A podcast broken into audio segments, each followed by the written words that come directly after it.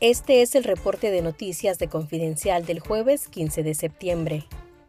Nicaragua no se vistió de azul y blanco en sus fiestas patrias por cuarto año consecutivo, porque la población teme ser criminalizada y encarcelada por uso del pabellón nacional, símbolo de la resistencia cívica en 2018, de acuerdo con algunos pobladores que conversaron con Confidencial.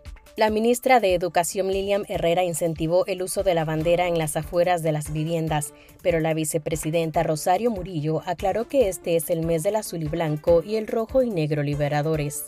Una ciudadana identificada como Claudia dijo que las palabras de la ministra eran mentiras, porque el régimen ve a los portadores de la azul y blanco como opositores. Luisa, otra habitante de Managua, relató que siempre izaba la bandera nacional en septiembre, pero desde 2018, cuando el régimen orteguista empezó a castigar con cárcel a quienes enarbolaban la bandera y que no fueran sus partidarios, decidió no volver a usarla para evitar problemas con los consejos del poder ciudadano, el eslabón represivo de la dictadura en los barrios. En confidencial.digital, lea el reporte completo. El régimen de Daniel Ortega y Rosario Murillo concedió 10 días de vacaciones a los trabajadores del Estado por las fiestas patrias.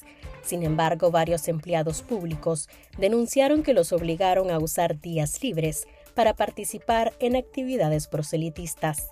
Ernesto es trabajador del Ministerio Agropecuario y tuvo que ir el domingo 10 de septiembre a la Hacienda San Jacinto para colocar ofrendas florales supuestamente en honor a los héroes que defendieron la patria, pero dijo que la realidad es que fue una actividad para ensalzar la figura de Ortega y Murillo.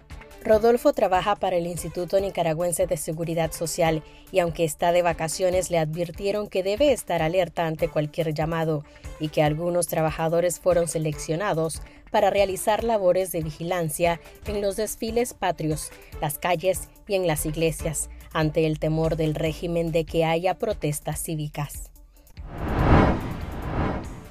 El ascenso de 19 comisionadas generales y la instalación de las cojefaturas dentro de la Policía Nacional es parte de una estrategia de la dictadura sandinista para comprometer a las mujeres policías a reprimir más.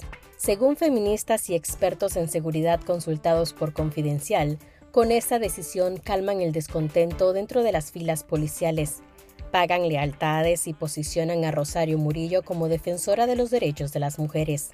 Daniel Ortega aprovechó el 44 aniversario de la Policía Nacional para ascender a 19 mujeres a comisionadas generales.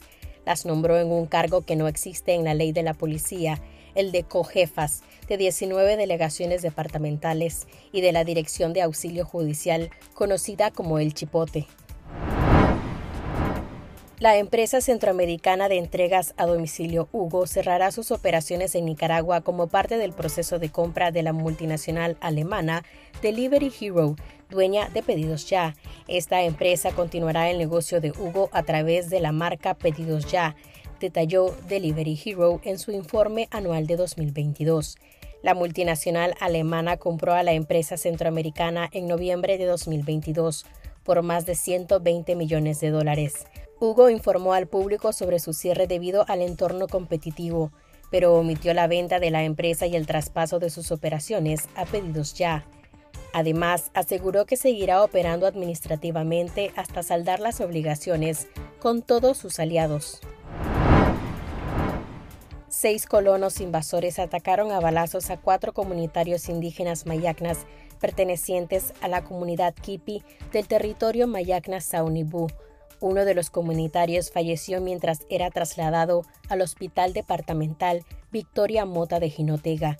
El comunitario asesinado fue Clen Dixon Fernández de 36 años, quien recibió varios balazos en el abdomen y en su brazo.